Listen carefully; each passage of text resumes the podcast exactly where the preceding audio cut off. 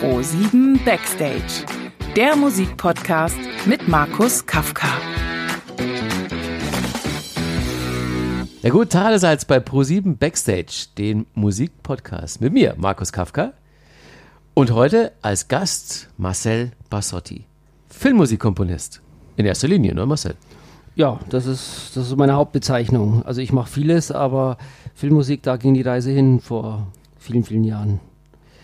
Und du bist der erste Filmmusikkomponist, mit dem ich mich unterhalte. Wow. Was mich selber ein bisschen erstaunt, weil ich natürlich Musiker ohne Ende interviewt habe, aber noch keinen, der explizit Filmmusik komponiert hat. Okay. Und ich habe so viele Fragen, weil ich auch äh, Filmliebhaber bin und auch ganz besonders natürlich immer auf die Soundtracks achte. Letzter Soundtrack, der mich begeistert hat, weil ich äh, die, die Geschichte weggebinged habe bei Netflix, ist äh, der Soundtrack von Stranger Things, der Serie. Sehr geil. Ja, findest du Absolut. Gut? Ja, das Lustige ist, dass auf meinem neuen Album Transpicius gibt es so einen kleinen Take, der, der sehr inspiriert ist über diese Musik. Das war so einer äh, meiner ersten äh, Netflix-Serien, die ich mir angeschaut hatte. Mhm und äh, auch einer meiner Lieblingsserien, weil das einfach so ein bisschen so ein 80s Retro Synthesizer Sound ist, ja. so Tangerine Dream, Vangelis so in der Richtung. Mhm. Das Geile an diesem Soundtrack ist, dass ja äh, diese komponierten Sachen, also der Score schon super ist und dann aber die lustigen Songs aus den 80ern, die zwischendurch immer noch kommen. Total. Weil wenn ich mir jetzt von irgendeinem Film einen Soundtrack kaufe, dann ist da manchmal beides drauf. Die Songs, die, keine Ahnung, wo dann mal im Abspann einer läuft oder in bestimmten Szenen, wo dann halt ein Lied läuft, das es schon gibt von der Band, die auch schon existiert. Und dann kommt aber so szenenbegleitend, instrumental, immer noch die Musik, die eigens für den mhm. Film komponiert wurde. Warum kann man manchmal beides auf einer CD oder als einen Download kaufen und manchmal nur getrennt? Also um vorwegzunehmen, das Lustige ist ja, ähm, ich habe mal eine Analyse gelesen, dass die Menschen mehr Filmmusik hören als Popmusik unbewusst, weil du natürlich sozusagen, du ja auch, Markus, äh, Serien dir anguckst oder Filme oder ins Kino gehst und da unbewusst äh, Musik mitnimmst eine ganze Zeit in deinem Leben. Ja. Und äh, das soll sogar prozentual mehr sein, als wenn man sich Pop oder Jazz oder sonstiges anhört, weil man mehr vorm Fernseher hockt als sozusagen vorm Radio. Und hm. das finde ich so interessant, dass also ganz viele Leute unbewusst äh, Filmmusik wahrnehmen. Gut, Stranger Things ist natürlich jetzt speziell, da gebe ich dir recht. Und das ist auch genau deine Frage. Das ist so ein Crossover zwischen Source-Musiken und Filmmusiken. Das heißt also, man bedient sich aus den 80er Jahren, um sozusagen auch diese pubertäre Jugend abzudecken in dem Film, sozusagen mhm. die Kinder, ähm, die dort die Hauptrollen spielen und natürlich auch äh, das Dramaturgische. Filmmusik ist immer dramaturgische Musik, so bezeichnet man das. Also das heißt, ohne Musik kann es auch funktionieren natürlich. Nehmen wir sowas an wie die Vögel von Hitchcock. Es gibt zum Beispiel gar keine Musik in dem Film. Ja. Aber Filmmusik ist immer sozusagen wie so ein roter Faden, der sich durch einen Film zieht, der sozusagen die Geschichte versucht musikalisch dem Zuhörer besser ersichtlich zu machen. Das ist so das Wichtige. Das bedeutet, ähm, nehmen wir es mal an, da kommt eine Szene, es bahnt sich etwas an also dann wirkt natürlich die Musik so, dass ähm, die Musik sich daraufhin entwickelt, dass der Zuhörer schon sagt, oh, da passiert jetzt gleich was. Oder aus plötzlichem Himmel kommt irgendwie Musik. Und Source-Musiken, Songs, das ist so mehr dramaturgisch das, was man auf der, ich sage immer, auf der popmusikalischen Ebene in einen Film mit bedienen will. Dass man sozusagen erinnert wird an Songs, die man schon kennt oder an Songs, die gerade ein Hit sind. Das hat natürlich auch einen kommerziellen Effekt. Das geht natürlich auch nur bei Filmen, die thematisch äh, so angelegt sind, dass es Popmusik schon gab oder Songs in dem. Also alles im Prinzip, was seit, sagen wir mal, 20er, 30er Jahren äh, zeitlich spielt. Historienfilme haben ja dann eigentlich nur ja meistens klassische komponierte Musik, ne? Eigentlich schon, genau. Also das ist genau äh, das Umgekehrte. Also zum Beispiel, wie ich die Musik zur Päpstin gemacht habe, da gibt es überhaupt keine einzige Source in dem Film, ja. weil äh, wäre ziemlich dämlich im 11. Jahrhundert irgendwie Michael Jackson zu spielen. Aber wenn du zum Beispiel jetzt James Bond dir anhörst, an, an, was, an was erinnerst du dich, wenn du jetzt James Bond hörst, musikalisch? Na, schon an das Haupt-Bond-Thema aus den 60ern. Ja, genau. Oder an manchen bekannten Song. Die Bond-Songs, die es ja dann noch zu jedem Film extra gibt. Genau. Und das ist natürlich auch ein Marketing-Tool. Filmmusik, man sagt man sagt eigentlich, die beste Filmmusik ist, die man nicht wahrnimmt im Film. Also die sich nicht aufdrängt dem Zuschauer. Ähm, wir nennen das auch in unserem, in unserem Bereich Underscoring, sozusagen zurücknehmen. Ähm, das ist, ist, natürlich heute nicht mehr der Fall, weil die ganzen Amerikaner mit ihren Walt Disney und Blockbuster-Filmen natürlich so auf die Kacke hauen musikalisch. Ja. Siehe Hans Zimmer, James Horner, ja. Jerry Goldsmith, John Williams, Star Wars. Ist auch wichtig. Da muss die Musik auch echt glänzen. Da geht es um, um großes Abenteuer. Aber in einem, wie du schon sagst, äh, Film, wo es um, um, die, um was Geschichtliches geht, um eine Historie, kann, kannst du andernfalls noch Musiken bringen, die man damals in dem Jahrhundert gespielt hat, ja, weißt du. Genau. Ja. Einer, der es geschafft hat, ist, äh, bei dem warst du auch kurz in der Lehre, ist Harold Faltermeier, ne? Ja, äh, Siegel, äh, Anthony Mon, Harold Faltermeier, ich war bei allen irgendwie so auf dem Schoß, weil das, das war so meine Zeit. Äh, ich, mein Sound of Munich. Ich meine, das wirst du dich auch noch erinnern. So hieß es damals, ne? Mit Giorgio Moroder ah, und so. Ja, in den in Arabella-Studios unten im Keller. Hal Faltermeier, für die, die das nicht wissen, hat äh, unfassbar viele Soundtracks gemacht. Also seine bekanntesten Arbeiten halt natürlich Beverly Hills Cop. Da gab es dann Axel F., den, den Song, der auch für sich nochmal ein riesen Charterfolg wurde. Und dann hat er was hat er noch gemacht? Top Gun und eigentlich bis, bis äh, immer noch eigentlich macht er. Vielleicht die letzten Jahre nicht mehr so viel. Der müsste jetzt auch schon wie viel, jenseits der 70, oder? Ja, also er hat, also äh, Gott, Gottes Willen, will jetzt nichts Falsches sagen, aber äh, wenn du guckst in seiner, in, auf IMDB, da ist jetzt eigentlich schon seit Jahrzehnten fast nichts mehr an ah, okay. Film oder Gut, so. dann war es eher so 80er, 90er. Ne? Ja, aber er hat, äh, hat Großartiges geschaffen und du darfst nicht vergessen, er hat als deutscher, als deutscher Komponist in den, weißt du, in den 80ern, da gab es einfach auch noch richtig viel Geld, also was die ausgegeben haben ähm, für Komponisten. Da konntest du noch Deals abschließen mit, weiß ich nicht, mit einer halben Million und sowas. Das ist ja alles nicht mehr der Fall. Und dann, kam, dann kamen ja Tausende von Filmkomponisten, die auch diesen Sound gemacht haben nach Harold in Amerika. Mhm. Du, ich meine, ich habe da angefangen mit 21, 22, äh, studiert, arbeitslos, keine Freundin und bei Harold war immer Party, weißt du? Ah, da waren ja da waren ja von Jennifer Rush bis, äh, bis von den Beatles bis, da waren ja immer alle ständig anwesend und ich durfte sozusagen als Jungspund oder grün hinter den Ohren die alle kennenlernen und äh, durften immer auf seiner hauseigenen Metzgerei sein und alles und das war einfach für mich eine Wahnsinnsaufbruchstimmung. Harald Faltermann hatte eine Metzgerei. Ja, hat er immer, immer noch, denke ich mal. Also er hat auf dem Gelände einen Tennisplatz, Aber Metzgerei. er ist nicht gelernter Metzger, oder? Nee, aber der kann das voll professionell. Der ist ja Jäger. also ja der hat einen Jagdschein. Wahnsinn. Und da waren halt immer Partys und ich durfte auch schon, äh, das war immer total lustig für mich, weil ich war, ich habe im Heimlichen dann unten, also ich habe ja für ihn gearbeitet und er hat immer einen Deal mit mir gemacht, pass mal auf, tagsüber arbeitest du für mich und du kannst von mir aus nachts das Studio kostenlos nutzen. Und brauchst nicht viel Schlaf als ja, Jugendlicher. Cool. Und dann habe ich nachts immer, und dann habe ich Songs geschrieben und dann war zum Beispiel gerade ähm, wie heißt nochmal, da siehst du das ganz bei mir schwer, der Sänger von Manfred's Man Earth Band. Ähm, ich hätte jetzt auf blöd gesagt Manfred Mann, aber äh, muss natürlich nicht sein, kann auch der Gitarrist sein. Scheiße, ich weiß es jetzt auch nicht. Jedenfalls, der war dann er war dann zum Beispiel da oder Jennifer Rush oder wer auch immer. Und dann habe ich immer so als gefragt, du, kannst du mir mal schnell eine Guide-Vocal auf meinen Song? Und das haben die alle gemacht. Und ich war immer stolz wie Hardy. Ich habe den Jungs erzählt, du, der hat gerade auf, auf meinen Song da gespielt, weißt du, mit einem Vierspur-Rekorder aufgenommen. Also das war eine tolle Zeit, äh, nichts Großartiges verdient. Und ähm, ich wollte aber eigentlich dorthin, um Filmkomponist zu werden irgendwann. Und da habe ich halt bemerkt, was es bedeutet, wenn du für einen Prominenten arbeitest. Das ist ein schwieriger Weg für einen Komponisten, weil du wirst immer du wirst immer Second Unit sein. Ja, so, ich weiß nicht, ob, vielleicht ist das, vielleicht ist das bei dir auch gewesen. Ich, oder wie ist das in deinem Beruf, dass du, wenn du es spürst, du kommst da nicht richtig voran.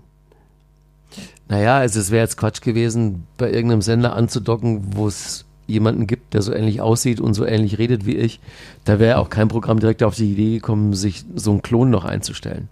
Deswegen, die Leute, die dann nach mir bei MTV eingestellt wurden, die sahen ganz anders aus und waren von der Art ganz anders. Das ist interessant. Also bei dir geht es sozusagen definitiv ums Aussehen wie bei einem Schauspieler. Ich, ich kann ja aussehen, wie ich will. Also ich Als mein, Filmkomponist, ja. Genau. Das ist ein Also das heißt, also, ja, und natürlich dein Style wahrscheinlich. Oder? Ja, das, ja. das wird halt dann immer so, man guckt halt dann bei so einem Sender, dass man ein entsprechendes Moderatorenportfolio Mhm. hat mit, also dass halt so alles einmal quer abgedeckt ist und dass sich die Leute nicht zu sehr ähneln. Also eine gewisse Unterscheidbarkeit macht schon durchaus Sinn. So bei zehn Moderatoren, die alle gleich aussehen, ist Quatsch. Was hast du vorher gemacht, wenn ich fragen darf? Vor Radio und Print.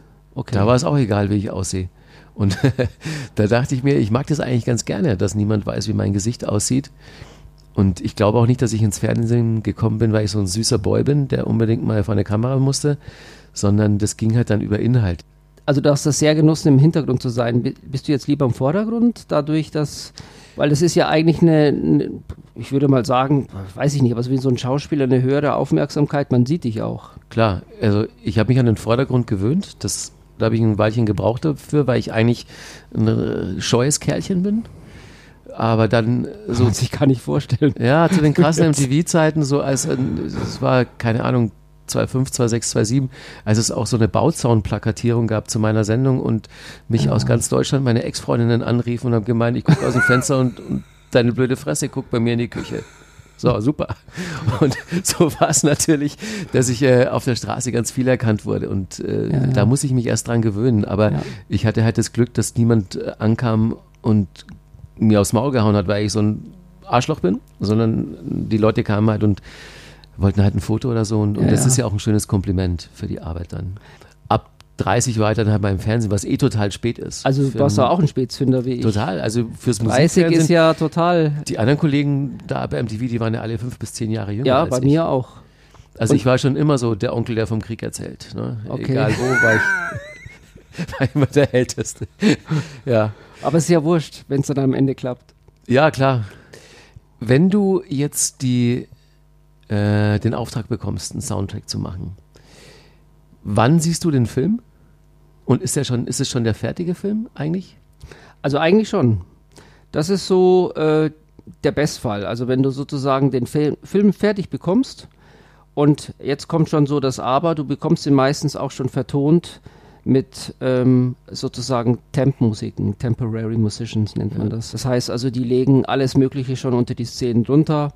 Ich erinnere mich bei Pro7 an meinem ersten Film hier, bei Brüder auf Leben und Tod. Ähm, es geht auch um die Redaktionen, damit die eine Vorstellung haben, wenn sie den Film zusammen abnehmen, die Redaktionen hier, dass sie schon Musik hören, damit das nicht so trocken wirkt. Also, Okay. weißt du, wenn du so einen Film äh, präsentiert bekommst, 90 Minuten ohne Musik, dann wirst du spätestens auch als Laie bemerken, boah, ist der Film langweilig. Ja, weil es ist halt nichts da. Also, klatschen die erstmal so irgendeinen so einen Platzhalter ja, drauf, so Musik. also selten. Es gibt schon Filme ohne Musik. Und Das Mhm. sind ein paar, wie gesagt, also die Vögel zum Beispiel, das ist ein Klassiker. Da haben die Leute früher immer noch gesagt, ich weiß noch nach der Premiere, also das habe ich nur gelesen in der Bio, ähm, fantastische Filmmusik, ganz toll komponiert und die haben das gar nicht bemerkt, da war nichts. Und das zu einer Zeit, wo eigentlich alles äh, zugekleistert noch war, so in den 50ern, 60ern, Genau. ne? Volle, also von vorne bis hinten eigentlich musikvoll. Ja. Und das macht man jetzt heute wieder. Also wenn du so einen Film anguckst wie äh, Terminator oder sowas, dann äh, spätestens bemerkst du als Laie nach der Hälfte, äh, boah, das donnert und donnert und donnert, ich kann es nicht mehr hören. Okay, dann kriegst du also diesen fertigen Film im Idealfall ganz ohne Musik, meistens aber so mit Platzhaltermusik. Und dann setzt du dich dran und Szene für Szene überlegst du dir dann so, wie könntest du das musikalisch noch ähm, betonen. Genau. Also dann erfolgt dieses berühmte Spotting, so nennen wir das bei uns. Wir spotten den Film durch, also mit Regisseur, Stück für Stück. Also ich sage jetzt mal, ein Durchschnittsfilm kann so 30 bis 40 Cues haben, von vorne bis hinten. Und das wird, gibt jetzt zwei Möglichkeiten. Entweder hast du irgendwie einen ganz penetranten Regisseur, der sagt, du hier einsteigen, hier aussteigen und definiert mir ganz genau, was ich zu komponieren habe. Aber das finde ich immer Worst Case, weil du kannst nichts entwickeln. Du hast nicht Mhm. deine eigene Sprache. Best Case ist für mich natürlich so wie zum Beispiel bei Päpstin, bei Sönke Wortmann, der einfach nur sagte beim Spotting, äh, überrasche mich. Also ich habe mich damals ja, äh, wir treffen uns immer zu einem Spotting und dann sprechen wir so ein, zwei Stunden, vielleicht sogar drei Stunden über die Musik, wie könnte die klingen. Und der sagte wirklich, überrasche mich, Punkt. Und dann bin ich gegangen. Und dann bin ich nach Hause gegangen und gesagt, hey, was soll ich denn jetzt komponieren? ich habe das dann erst später verstanden. Er hat gesagt, er meinte damit kein Hans Zimmer, kein Jerry Goldsmith, Mhm. äh, Das sind so die, groß, die ja, großen. kein Aber-Sound oder was auch immer es dann ist, genau. Ja. Ah ja. Es ist eine Auftragsarbeit, mit der man aber mal mehr, mal weniger kreativ sein kann, je nach Regisseur. Absolut. Was mich so fasziniert an Filmmusik ist, äh, es gibt da so verschiedene Experimente und man kann sich das ja auch teilweise bei YouTube angucken, wie unterschiedlich Filme oder Filmszenen sein können, je nachdem, was für eine Musik drauf liegt. Also du kannst ein Bild so aussehen lassen, als würde gleich was Schreckliches passieren mit der entsprechenden Musik. Du kannst aber auch das gleiche Bild so wirken lassen, als wäre es total fröhlich und alles super und toll in Ordnung. Nur die Musik macht es anders. Ja, das ist ja die Manipulation. Also wir haben ja sozusagen die Macht über den Film, ihn auch im Zweifelsfall äh, so zu manipulieren, dass das, was passiert, gar nicht äh, im Bild zu sehen ist. Das ist aber selten der Fall. Das wäre nur der Fall, wenn man jemand auf die falsche Fährte lenken möchte. Das passiert manchmal so im Thriller dass die Musik sozusagen sowas hat, wo du denkst irgendwie, ach, da kann ich mich jetzt zurückspannen und plötzlich, wapp, kommt der Mörder mit dem Messer, weißt du, so irgendwie Hardcut und du erschrickst dich zu Tode. Ja. Ähm, aber es ist schon so, du musst schon, du musst schon die Geschichte bedienen. Es sind halt viele Leute, sitzen an einem Tisch, musst du dir überlegen, weißt du. Ich meine, ich weiß nicht, wie das bei dir ist, aber wenn du jetzt bei MTV eine Moderation machen willst, die du mal unbedingt damals machen wolltest, äh, wo du sagst, das ist eine gute Idee und dann sagen die anderen vielleicht bei dir, äh, weiß nicht, wie das war, gar keine gute Idee oder hat, du hast doch bestimmt auch Sachen gehabt, die du nicht vielleicht mal durchsetzen konntest. Ich habe eigentlich immer alles erzählt, Dresche gab es dann immer nachher. äh, man hatte halt bei MTV natürlich alle Freiheiten. Da hat auch nicht äh, jede Moderation wurde da nicht abgewunken, aber ich habe ja auch eine Zeit lang fürs ZDF moderiert. Da war das eine andere Genau. Kiste. Also Da, da gab es dann auch Autoren. Normalerweise arbeite ich überhaupt nicht mit Autoren. Also ich lies auch nie was vom Prompter ab. Das ist immer frei moderiert, wie es mir halt gerade einfällt. Und äh, das konnte ich beim ZDF nicht machen. Ja, so willkommen bei den Öffentlich-Rechtlichen natürlich, das ist ganz Ja. klar. Andere Baustelle. Wie lange sitzt du in der Regel an einem äh, anderthalbstündigen Spielfilm? 30 Jahre? Nein, nein, kein, das stimmt nicht. Also man, Aber man manchmal kommt es mir so lang vor. ja, Also, das schnellste waren, schnellste waren 14 Tage in meinem Leben, das erinnere ich mich noch. Also echt 14 Tage und es war fertig. Und das längste waren neun Monate. Das ist dann meistens aber Kino. Kino ist immer doch noch so eine andere Liga. ja. Ähm, heißt nicht besser oder schlechter. Ähm, ich würde mal sagen, Durchschnitt so sechs Wochen Maximum. Und worauf komponierst du? Womit? Ich habe äh, ein Tonstudio wie jeder andere auf einem großer Computer mit, äh, mit einer Musiksoftware, wo du äh, per Tastatur alle Instrumente imitieren kannst. Ist ja mittlerweile so, du kannst ja heute ein komplettes Orchester aus der Dose äh, komponieren. Kennst du den Unterschied, ob es live eingespielt ist mit echten Musikern oder Also, die Software wenn ist? du mich das fragst vor so drei Jahren, dann würde ich sagen, definitiv ja. Jetzt wird es immer schwieriger. Aha. weil es Typen gibt, die sich so drauf spezialisieren. Also ich habe jetzt, ich habe jetzt von amerikanischen äh, Ko äh, Kollegen äh, von der Firma von Hans Zimmer, die haben jetzt so ein Fake gemacht mit Orchester dazu. Dann haben sie immer wieder geschnitten, um festzustellen, wo ist was. Ich bin ein paar Mal drauf reingefallen, ein paar Mal habe ich es gehört. Es wird immer, immer perfekter. Ah. Das ist schon, also ich, das war zu meiner Zeit, du weißt du, wenn du einen Sinti hattest und da stand da drauf, äh, was in Yamaha, da stand die Flöte und hast piep, piep, piep, das klang furchtbar. Ja. Also, ich weiß nicht, ich weiß nicht, hast du selber mal ein Instrument gespielt Ich, oder hab, irgendwas? ich hatte vier Jahre Klavierunterricht Okay. äh, in einem zarten Alter von 12 bis 16 und äh, bereue es total, dass ich es nicht weiterverfolgt habe. Also ich kann immer noch einigermaßen rudimentär nach Noten spielen okay. und finde aber Klavier ist ein wahnsinnig schönes Instrument und jetzt produziere ich seit ein paar Jahren elektronische Musik. Da kommt mir das Ah. ein bisschen zugute. Ja, ja, Genau. genau. Das Genau natürlich dann- Deswegen bin ich umso gespannter so auf dein das ist dein natürlich cool. Kommt genau richtig. Album. Und da ähm, nutze ich natürlich auch eine, eine Produktionssoftware. Mhm, okay. Plugins und so. Das Genau, Plugins. Logic Cubase bei dir oder? Ableton. Avid. Was? Ab- Ableton. Ableton. Das ist auch Ja. eine, Ja. da könnte ich dann auch live spielen damit. Genau. Ja. Also, es hätte dir mit Sicherheit, also ich meine keinen Abbruch einer Karriere, aber wenn du damals sozusagen gerade zu einer Moderation warst und du hast selber so in Bands gespielt, ich weiß das immer noch, ich wusste immer so noch ein Stückchen mehr als der, der normale Zuhörer, der was gehört hat, weil ich natürlich die Instrumente auch analysieren kann. Also wenn ich zum Beispiel ins Kino gehe und einen Film angucke, ich muss mir den meistens zweimal angucken weil ich mich so auf die Musik konzentriere. Ich bin nicht so der normale, weiß ich kann mich nicht so zurücklehnen. Ich sehe eine Liebesszene, meine Frau hat gesagt, ach, wie schön. Da habe ich gesagt, ja, Moment, war da eine? Ich habe mich komplett auf die Streich oder irgendwas ja. konzentriert. Ah, ich weiß, was du meinst. Das geht mir ähnlich, weil ich halt auch so ein totaler Musiknerd bin. Und ähm, ich gucke mir jetzt auch Stranger Things die ganze Staffel noch ein zweites Mal an, weil ich dann auf die anderen Sachen achte. Bei Stranger, bei Stranger Things finde ich halt einfach zum Beispiel, ähm, was ich toll finde, ist eben, dass man diese diese Zeit mitnimmt musikalisch. Ja, da ist es so ganz bewusst. Aber zum Beispiel, wenn du dir den Score an, anhörst, zum Beispiel zu True Detective, ja. das ist so für mich einer der Lieblingsthriller äh, Serien. Ähm, das, ist so eine richtig, das ist so eine richtig kranke Musik. Ja. Deswegen habe ich zum Beispiel auch mein, mein Soloalbum Transpicuous jetzt geschrieben, aus diesen Serien heraus, weil ich wollte auch mal sowas Krankes schreiben. Aber in Deutschland gibt es das so selten. Es gibt halt nicht so viel Formate, es gibt so Tatort und ja. alles Mögliche, aber so richtig. Jetzt kommen ein paar Serien so, weil Dark gab es ja jetzt die zweite genau. Da kann man vielleicht so Musik unterbringen. Genau.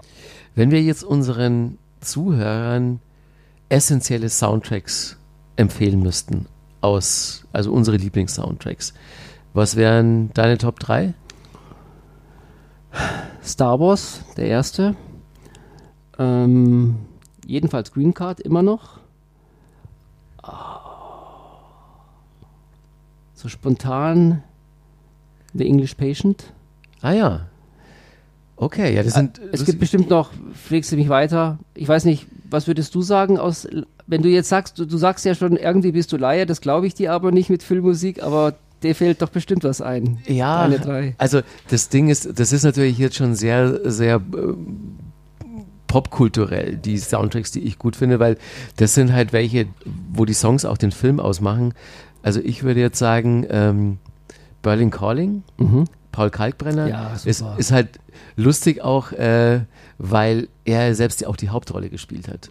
Und er sollte ja nur die Musik erst dazu machen. Und dann äh, hat, hat, der Regisseur gesagt so, wieso spielst du dich eigentlich nicht selber? Also ich meine, die, der Film geht um so einen Techno-Heini, der ein bisschen durchdreht. Ja, ist ja sein äh, Leben. Ich, ich hätte jetzt hier einen Schauspieler genommen, der aber mit der Szene nichts zu tun hat. Ich wollte sowieso deine Musik, dann spiel doch jetzt mal die Hauptrolle. Und das merkt man natürlich so, dass der Typ, der die Hauptrolle spielt, auch selbst die Musik gemacht hat und das auch komplett lebt. Und deswegen, deswegen ist ja der Film auch so authentisch. Also den würde ich nehmen. Dann würde ich noch nehmen ähm, den Soundtrack von Drive Wahnsinnig gut. Cliff Martinez ja. hat den Score gemacht und da gibt es aber auch noch eine Handvoll Songs, die mhm. auch super reinpassen. Und der erste Soundtrack, den ich so richtig wahrgenommen habe als für sich stehend, äh, ist halt der Soundtrack von Pulp Fiction mhm. von Tarantino, wo ich das erste Mal das Gefühl hatte, ähm, der Film wäre ohne genau diese Musik nicht derselbe Film. Mhm. So, und das, das war so eine perfekte Symbiose für mich. Also die drei, wenn man die noch nicht hat, würde ich so jetzt dem Soundtrack Einsteiger empfehlen. Aber dir fallen bestimmt jetzt auch noch ein paar ein, oder? Ein Grund, dass ich Filmkomponist werden wollte, war ähm, oder hat sich durch die Entscheidung ergeben, dass ich mir zwei Soundtracks angehört hatte.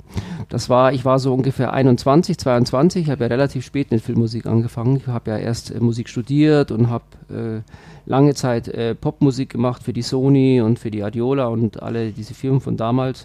Und da hatte ich mir angehört damals äh, Green Card von Hans Zimmer.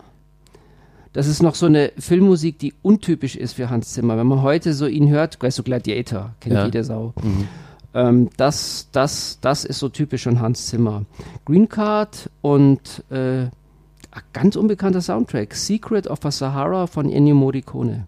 Also das ist so eine Musik, die schon schon lange nach Spiel mir das Lied vom Tod. Den Film kenne ich ja sicher, aber Ennio Morricone kennt man natürlich. Genau, also so Hans Zimmer und natürlich für mich, ich, du, ich bin mit Star Wars aufgewachsen, ich bin mhm. absoluter Sci-Fi und Fantasy-Fan und John Williams, also ich meine, das sind halt die, ja. das ist halt ikonisch. Gibt es generell einen Trend, dass ähm, Soundtracks nicht mehr instrumental basiert sind, sondern eher songbasiert? Weil mir fällt jetzt spontan ein, ähm, sämtliche Tarantino-Filme. Mhm. Und die Soundtracks von den Tarantino-Filmen, das sind ja immer nur Songs, die er so persönlich kuratiert. Also er hat bis jetzt nur bei diesem letzten Film, welches war jetzt der letzte? Erinnere mich jetzt gar nicht. Da hat er zum ersten Mal von Ennio Morricone die Musik komponieren lassen. Bei dem letzten. War das, das war da auch so der ein- letzte so Django Unchained? Ist das der letzte? Nee, danach kam noch einer. Na, da kam dann noch so ein Western, genau. Und ähm, egal. Also Tarantino ist bekannt, der lizenziert nur. Das kostet halt ein irrsinniges Geld. Du musst überlegen, wenn du jeden Titel einzeln lizenzierst von dem Komponisten, dem Komponisten, den Typen, ja, da in Amerika brauchst du gleich mal so 5 Millionen oder 6 Millionen Dollar, um das alles zu Ah, das ist interessant. Auch jeder Song von der Band. Ja, alles. Das kostet richtig Geld. Also Auch dann, hier. Oder andersrum gefragt, eine Band, die einen Song auf dem Soundtrack hat, verdient richtig viel damit. Ja, da willkommen in Hollywood. Also hier vielleicht nicht, aber wenn du, wenn ich jetzt äh, äh, von mir einen Source-Titel, ich habe zum Beispiel, es gibt Filmmusiken von mir, die laufen auch in, in anderen Filmen oder so, weil die werden dann lizenziert. Das sind aber kleine Margen. Äh, da, ich, da gehöre da nicht zu den großen. Aber wenn du mal Elvis oder wenn du mal Rolling Stones in deinem Film haben willst in Amerika, kannst du schon mal sechsstellig hinblechen für einen Titel. Und wenn der auch nur fünf Sekunden läuft. Das ist eine Verhandlungssache. Und dann ist es oft so, ja, den kriegen wir nicht oder den können wir uns nicht leisten. Also, was du hörst, das ist das Endresultat, das du hörst. Also bei Jesus liebt mich haben wir ungefähr zwölf Songs im Film. Auf, auf, auf jeder Szene, wo du diesen Song hörst, gab es davor ungefähr bis zu 100 Titel zur Auswahl. Und diese Music Supervisor, weißt du, die werden völlig verrückt. Das ist nicht mein Job. Ich bin ja, Ja. Filmkomponist. Die sind völlig verrückt. Die liefern und liefern und nichts gefällt. Und dann schneiden sie die Szene um äh, oder lassen auch manchmal dazu komponieren, wie bei den James Bond-Filmen. Das ist ja dann auch komponiert. Ja, also das, so läuft das. Es kann richtig teuer werden.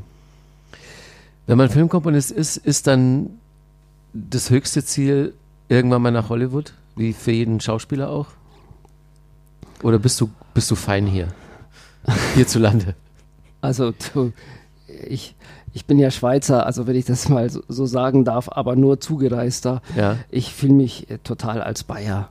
Also ich liebe Bayern und, und das alles und äh, ich habe hier Familie und ich hatte das große Glück, sehr spät aber zu den richtigen Filmen zu kommen. Also ich habe es ja fast aufgegeben, weil einfach nichts geklappt hat in meinem Leben mit Musik. Und dann plötzlich hat es Wumm gemacht. Und ähm, ich bin, ich, ich habe mit 33 angefangen. Die meisten Komponisten fangen ja früh an, genauso wie mit Band fängst du mit 15, 16 an im Übungsraum zu üben.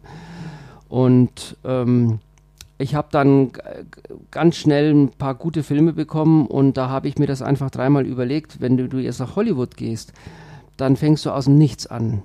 Und die Kollegen, die ich kenne, die zurückgekommen sind, das war's dann. Du kommst nicht mehr an Jobs ran. Und du hast dann auch so dieses, ja, ja, der wollte in Hollywood, der hat es nicht geschafft, der kommt wieder zurück, bla bla bla.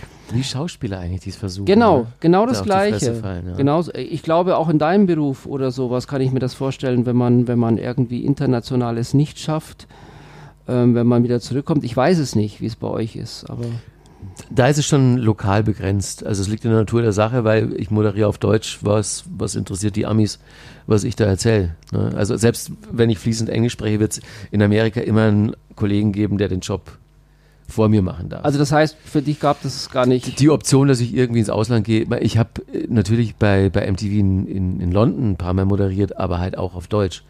Ach so, Ähm, ich war bei MTV Germany und deswegen habe Okay. ich auch immer auf Deutsch aber es gibt moderiert. doch bestimmt Kollegen, die dann, weiß ich nicht, nach Amerika gezogen sind oder ins Ausland gezogen sind und dann, keine Jobs da. nee, Nee, echt? die, die waren dann nur hinter der Kamera. Also ich kenne keinen Außer so eine Heidi Klum, aber das ist ein anderer Weg dann, oder? anderer Weg. Ja. Definitiv anderer Heidi, Heidi Klum, Da stimmen die Kurven dann nicht. ich würde, ich würde, sie ist ja in erster Linie keine Moderatorin. Nee. Äh, jetzt macht sie halt auch Ja. Moderation, aber die, genau, die hat diesen anderen Weg gegangen. So kann man das machen, aber ein Moderator, der in Deutschland auf Deutsch moderiert hat und dann ins Ausland gegangen ist, nee, fällt mir jetzt keiner. Also selbst Thomas Gottschalk, der in L.A. wohnt, hat keine Sendung da moderieren Ja, dürfen. stimmt, absolut. Wo würdest du sagen, wo sind wir jobmäßig 2040? Wie sieht es da aus in unserer Branche? Also wenn du momentan Facebook anmachst, steht ja immer 2050 ist Schluss. Mit der Mit Welt. allem. Ja, momentan Gut. ist er wirklich in allen. Also zehn Jahre davor, ich würde sagen, also brauchst schon eine Stau Sauerstoffmaske. Äh, Also als jetzt mal vorausgesetzt, es geht uns gesundheitlich gut. So, Das, okay, das gut. würde ich voraussetzen. Dass wir beide noch leben und topfit sind. Also, weißt du, ich denke, solange es Film gibt, gibt es also in unserer Branche immer Filmmusik. Das ist schon mal ganz klar. Oder siehst du mich jetzt, wo ich da stehe, stehen würde dann? Na, das wäre die Frage gewesen. Solange Oder- es Filme gibt, gibt es Filmmusik und solange gibt es auch deinen Beruf und den wirst du auch bis dahin machen. Ja, das schon, aber ob man dann noch einen Job bekommt, das ist eine große Frage. Also in meinem Beruf ist es so, dass wie in vielen anderen Berufen die neue Generation nachkommt. Also ich bekomme heute lange nicht mehr so viele Angebote im Jahr wie noch vor zehn Jahren. Das war, das war da musste ich äh, jede zweite Woche ein Projekt absagen. Das ist, also das Klar, ist gibt noch, halt mehr. ja, es gibt Ja. halt mehr. Also Ja. das ist normal oder sowas. Deswegen musst halt immer gucken, dass du äh, so in deinen besten Jahren das Beste noch das Beste machst. Du sagst, es wird immer Filme geben oder auch noch bis dahin. Ich sage, es wird immer Musik geben und ich bin einfach glücklich, wenn ich über Musik reden kann. Und mir ist es ziemlich egal, ob ich das im Radio, im Fernsehen oder jetzt wie hier in einem Podcast mache.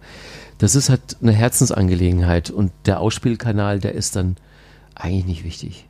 Ja, das war ein interessanter Einblick, Marcel, in die Welt der Filmkomponisten. Siehst du, du bist der Erste, den ich getroffen habe und jetzt weiß ich schon so viel mehr. Also ich bin total stolz, Markus, also ich, äh, dass, dass ich bei dir sein darf. Ganz toll. Also super. Tippitoppi. Dann, ich behalte dich im Auge. Danke. Und äh, dann Ich haben wir bestimmt nochmal, ja, alles klar, dann haben wir vielleicht nochmal das Vergnügen. Ja, Danke super. Marcel. Shake Super. hands. Danke. Alles Markus. Gute. Klasse. Eine Produktion von ProSieben Sat1. Redaktion und Schnitt Caroline Schmidt und Katja Lieske. We love to entertain you.